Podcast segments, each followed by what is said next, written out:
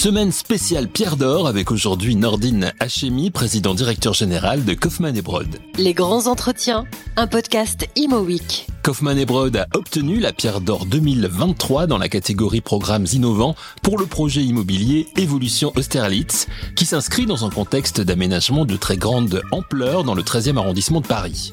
Nordine Hachemi nous parle de ce projet et de la fierté qui est la sienne à le conduire avec Kaufmann et Broad. Oui, alors c'est un projet qu'on a, initié en 2015 avec la CEMAPA qui avait lancé une consultation à l'époque pour l'aménagement d'environ 100 000 m2 sur euh, l'ensemble, sur en fait une surface comprise entre les voies ferrées de la gare d'Austerlitz, le boulevard de l'hôpital, la gare d'Austerlitz et puis euh, l'hôpital de la Salpêtrière. Et donc, euh, c'était un ensemble, une friche euh, tertiaire, semi-industrielle, de dépôts, de bureaux très anciens, obsolètes, extrêmement imperméabilisés. Et c'est un projet donc où on a développé ce, bureau de 50 000 mètres carrés environ, mhm. qui a reçu le, prix.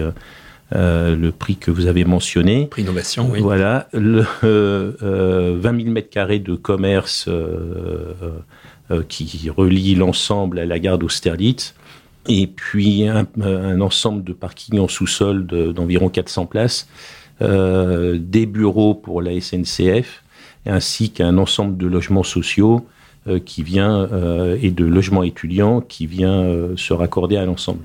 Et donc c'est un projet qui est à la fois ambitieux au niveau environnemental puisqu'on désimperméabilise une partie des sols. On, arrive à, un degré d'imperméabilisation équivalent à du périurbain alors qu'on est en, en pleine ville.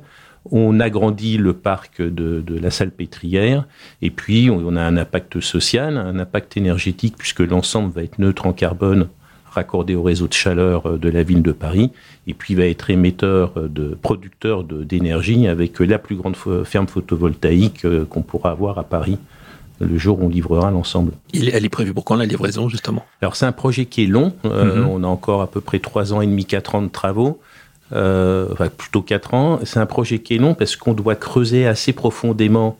Il, a, il est complexe techniquement, on creuse profondément une trentaine de mètres de profondeur. Euh, en dessous, on a le, tunnel de métro, qui est un, un, tunnel très ancien, donc on doit, on, doit faire attention au moment où on le creuse pour que le tunnel ne s'ouvre pas. Et puis on a le métro aérien qui traversera l'ensemble, donc ça va être assez spectaculaire. Donc tout ça, ça demande, ça crée beaucoup de contraintes techniques qui fait que le chantier, dans un premier temps, c'est d'abord un chantier d'infrastructure, puis en deuxième période, ce sera du bureau avec un rythme et une industrialisation euh, qui fera qu'on aura un rythme plus, plus, plus classique sur ce type d'opération. Vous l'avez dit, c'est du temps long. Hein. On le sait, la construction, c'est toujours du, temps long. 2015, 2023, encore 3-4 années avant, avant la livraison. Mais cet immeuble-là, ce, projet-là sera absolument euh, dans, dans, dans, ce qui doit se faire aujourd'hui au niveau développement durable. Hein. C'est ce que vous nous disiez. Donc ça veut dire qu'il faut le penser vraiment en amont. Ah, tout à fait. Ça a été très anticipé. Et puis c'est vraiment, vous voyez, on, on, on a commercialiser l'ensemble du programme juste avant, avant le Covid, avant la crise sanitaire en 2020. Et à aucun moment, aucun des acteurs euh, n'a remis en question les décisions qui avaient été prises à l'époque, puisqu'on est vraiment sur le type de projet de bureau qui correspond et d'ensemble à, la ville de demain. Il est raccordé au transport en commun, gare d'Austerlitz, métro, métro aérien, métro souterrain. Il est raccordé à la gare de Lyon avec une passerelle qui va se construire il donne de, l'espace aux, habitants, il crée des commerces là où il n'y en a pas aujourd'hui, puisque c'est une zone très, euh, très faible en termes de densité de, commerce. Et donc ça va offrir des services et du, et du commerce aux habitants du quartier. Et donc c'est vraiment le genre de projet qu'a gagné, d'ailleurs il y a eu de nombreux recours, comme à chaque fois. On a absolument gagné toutes ces étapes mmh. avec, euh, euh, j'allais dire, une marge importante dans le sens où, où toutes les études ont été reconnues comme ayant été exceptionnelles en termes de, de qualité et de et de d'approfondissement des enjeux environnementaux et sociétaux euh, attachés au projet. Alors, euh, dans le contexte difficile que l'on connaît actuellement, économiquement euh, parlant, comment Kaufmann et Broad a-t-elle vécu le, le, premier semestre 2023 je vais parler du marché, puis notre positionnement qui est un peu un peu différent hmm. du marché. Donc le marché, lui, il a eu à subir euh, une, des changements de, paramètres très rapides sur une période de temps très courte. Si on vient sur les fondamentaux, le logement, on en a besoin en France, on en a besoin pour plusieurs raisons. Bon, parce qu'il y, a un problème de mal logement en France. Hein. L'abbé Pierre chiffre régulièrement, euh, parle de 5 millions de mal logés en France, la Fondation Abbé Pierre. Euh, donc on a, on a un besoin renforcé par la nécessité de la transition écologique qui se traduit à la fois par une obsolescence du parc existant, puis le fait que nous, nos, nos projets aux normes euh, RE 2020 sont extrêmement vertueux au niveau, au niveau environnemental et puis le besoin de logements sociaux de manière plus générale. Donc on a ces fondamentaux qui fait que de toute façon on construira des logements. Alors maintenant, euh, quand on a des variations de paramètres, on l'a toujours dit d'ailleurs, des variations de paramètres qui se font trop rapidement, le marché n'a pas le temps de s'adapter, c'est ce qu'on est en train de vivre avec une hausse des taux très rapide d'un côté, et qui vient en plus dégrader une situation qui était déjà partiellement dégradée du fait de la baisse des permis de construire par ailleurs. On a ralenti fortement la production de ces logements du fait d'une difficulté à obtenir des permis d'un côté, ce à quoi vous rajoutez, donc ça c'est côté off, ce à quoi vous rajoutez un problème d'ajustement de l'adéquation entre le pouvoir d'achat réduit par la hausse des taux et puis un, manque de produits en face, et donc on a un marché qui est en train de caler. Donc ça c'est à court terme à moyen long terme, les besoins de logement, on n'est pas en train de faire des résidences secondaires qui sont occupées euh, euh, trois mois par an. Mmh. On, répond à un besoin essentiel, c'est se loger, et donc euh, le marché va se réajuster, puis va retrouver un nouvel équilibre, et là on est en phase transitoire. Phase transitoire, mais jusqu'à quand peut-on déjà répondre à cette question? Nordina Chemie, en tout cas, va s'y essayer. 2024 va être certainement encore une année euh, où on va continuer euh, d'avoir un ajustement. Euh, si on oublie les effets élections municipales, qui, qui n'est pas nécessairement une bonne période pour. Ça, ce sera 2026, on a encore un petit peu de temps. Alors voilà, donc on rajoute. Ouais, sauf que les, les, élus, bah, ils regardent quand même un peu en avance. Donc hmm on va avoir, on va dire que 2025, on devrait commencer à retrouver un, équilibre. L'équilibre se faisant sur euh, euh, d'abord améliorer l'offre, euh, améliorer la maîtrise des coûts. Il y a encore des, des paramètres tels que les coûts des terrains de foncier qui, eux, ont, beaucoup monté du fait de la baisse des taux. Donc cette baisse des taux, moi, dès 2018, et, tout est public puisqu'on communique, on est une société cotée, on a alerté sur le fait qu'effectivement, cette baisse des taux ça avait un effet, euh, euh, euh, inflationniste sur les prix des terrains. Donc on, a des variables d'ajustement si on se donne du temps pour pouvoir retrouver un équilibre économique sur ces opérations et repartir sur une production qui sera peut-être pas aussi importante que dans les années passées, mais qui sera peut-être plus qualitative aussi. On va dire 2027 pour retrouver un véritable. Oh, quand même pas. Non, non. je pense qu'on va avoir fin 2024, on devrait commencer à avoir euh, même deuxième semestre 2024, je pense qu'on va commencer à avoir un assainissement du marché.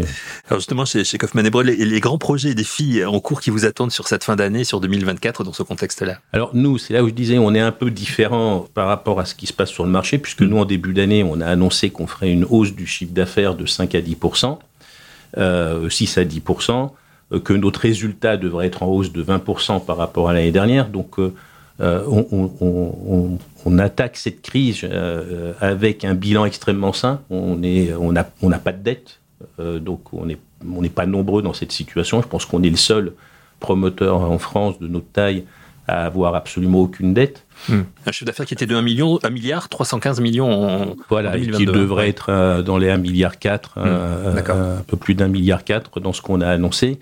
Euh, on a ce projet Austerlitz qui, euh, qui, bien évidemment, est un projet de taille importante qui, euh, qui contribue à cette, à cette activité. On, a, on, a été très prudent, ce qui explique pourquoi on n'a pas de dette, justement face à cette inflation qui a pu avoir de la hausse des prix des terrains, du fait de la baisse des taux d'intérêt. On a été très prudent, donc on a fait un peu moins de croissance que nos concurrents pendant cette période-là mais ça s'est traduit par le fait qu'on vendait beaucoup plus vite, puisqu'on était très rigoureux sur les prix, qu'on a annoncé plusieurs années de suite, hein, qui était un choix qu'on avait fait, qui fait qu'on arrive dans, dans, une situation bilancielle extrêmement saine face à un marché qui est en phase de réajustement.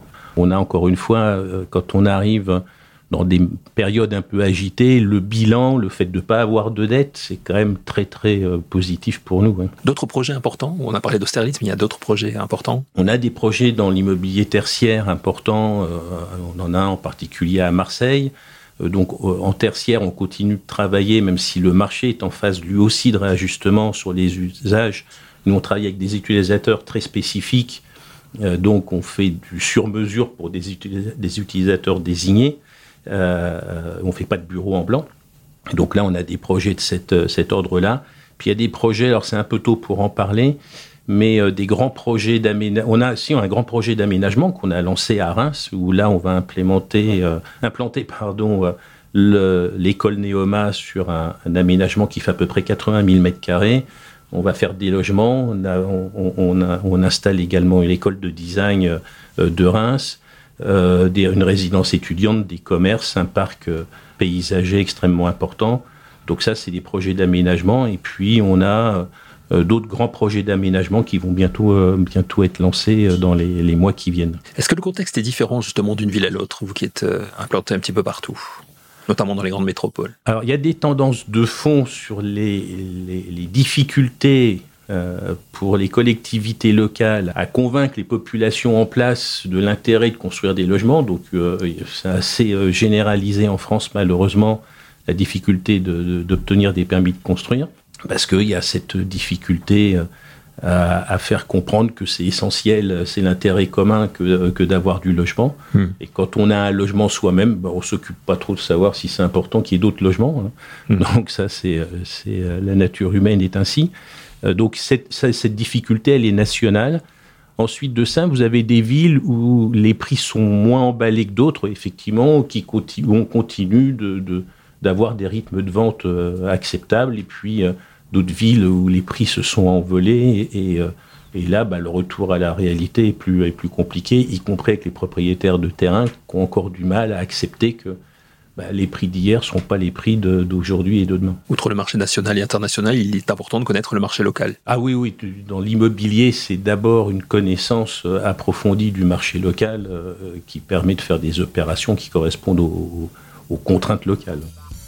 Les contraintes locales, un vrai casse-tête à la fois pour les élus locaux et pour les promoteurs comme Kaufmann et Broad. Avec Nordine Hachemi, président et directeur général de Kaufmann et Broad, parlons aussi de la politique RSE de l'entreprise et évoquons également le fonds de dotation Kaufmann et Broad. Oui, alors sur la partie RSE, donc on, mmh. a pris des engagements qui sont euh, euh, qui sont euh, comment normés, c'est-à-dire contrôlés par des organismes indépendants. Euh, dont SBTI par exemple, qui vient euh, où on, a pris des engagements sur des trajectoires d'impact de, notre activité sur la hausse des températures. Donc c'est un, ensemble très normé. Et donc sur l'ensemble de ce qu'on appelle les scopes d'activité de l'entreprise, les scopes 1, 2 et 3, on a, a un programme d'amélioration euh, de notre performance environnementale qui est audité tous les ans et on, est on est toujours dans des très bonnes positions euh, de ce point de vue-là. Euh, d'ailleurs, un peu comme, euh, j'allais dire, label chapeau, on a reçu le label de, ça fait deux années de suite, qui est attribué il y a moins d'une, je crois qu'il y a une dizaine d'entreprises en France seulement, un peu plus de 1000 dans le monde, de, de Deloitte qui attribue le, label Best Managed Company, justement, qui tient compte de l'ensemble de du pilotage de euh, ces, progrès à la fois économiques et environnementaux. Et ça fait deux années de suite qu'on est dans ce petit groupe d'entreprises reconnu comme tel. Bien sûr, on a des activités, vous parliez du fonds de dotation, très orienté sur, principalement orienté sur l'éducation des enfants. Donc ça, c'est un choix qu'on a fait avec les collaborateurs de Kaufmann en disant que euh, euh, bah c'est la priorité qu'on s'est donnée. Alors ça, on n'est pas, on a, c'est très personnel cette approche sur l'éducation des jeunes enfants. On en parle beaucoup en ce euh, moment, donc finalement vous êtes un petit peu précurseur, j'allais dire. Enfin, une dizaine d'années qu'on a pris cette, ce, ce choix-là, donc on accompagne des écoles, on accompagne des initiatives euh, liées à l'éducation des, des, enfants, des jeunes. Euh, donc ça, c'est des sujets qui nous tiennent à cœur. Pour terminer, comment vous, l'expert que, vous êtes en chimie, se, se projette-t-il à, court terme et peut-être à plus long terme, puisqu'on le sait, vous l'avez dit, vous l'avez prouvé, la construction se fait toujours sur un, sur temps long forcément, mais il faut quand même avoir des, enfin, arriver à anticiper un petit peu tout ça. Alors les, on est à la fois sur des sujets, des, comme je disais tout à l'heure, des besoins essentiels. Euh, euh, donc, on, qui, ce qui fait que le produit en tant que tel, en tant que, service rendu à l'être humain, évolue très peu. Hein. On a besoin d'un toit, on a besoin d'être chauffé euh, ou, rafraîchi selon les situations. Euh, il y a des besoins sanitaires. Donc ça, c'est très contraint. Donc maintenant, c'est que les, grandes évolutions, elles se font. Les besoins en construction sont là, puisqu'ils sont directement corrélés à, la démographie, aux besoins des populations. Et là, il se trouve qu'en France, on a une croissance démographique forte ces 20 dernières années. Euh, et donc, le, le, véritable enjeu, il est comment on va construire de manière à en limiter l'impact de ces constructions sur leur environnement. Mais je ne m'attends pas à ce qu'il y ait la fin de la construction de logements, euh, loin s'en faut, parce que hein, en ce moment, on part parfois un peu dans, dans tous les sens. Mm. La rénovation sera une partie de la solution, mais la rénovation ne crée pas de surface et donc répond pas à, des, un besoin en croissance. Euh, donc les vrais enjeux, les véritables enjeux sur lesquels on travaille aujourd'hui, euh, c'est comment rendre plus acceptables ces projets, c'est comment mieux les intégrer, euh, c'est comment faire en sorte qu'un projet de construction, par exemple, va comme je, citais sur le projet Garde Austerlitz, comment on désimperméabilise les sols à l'occasion d'une construction, et ça c'est possible.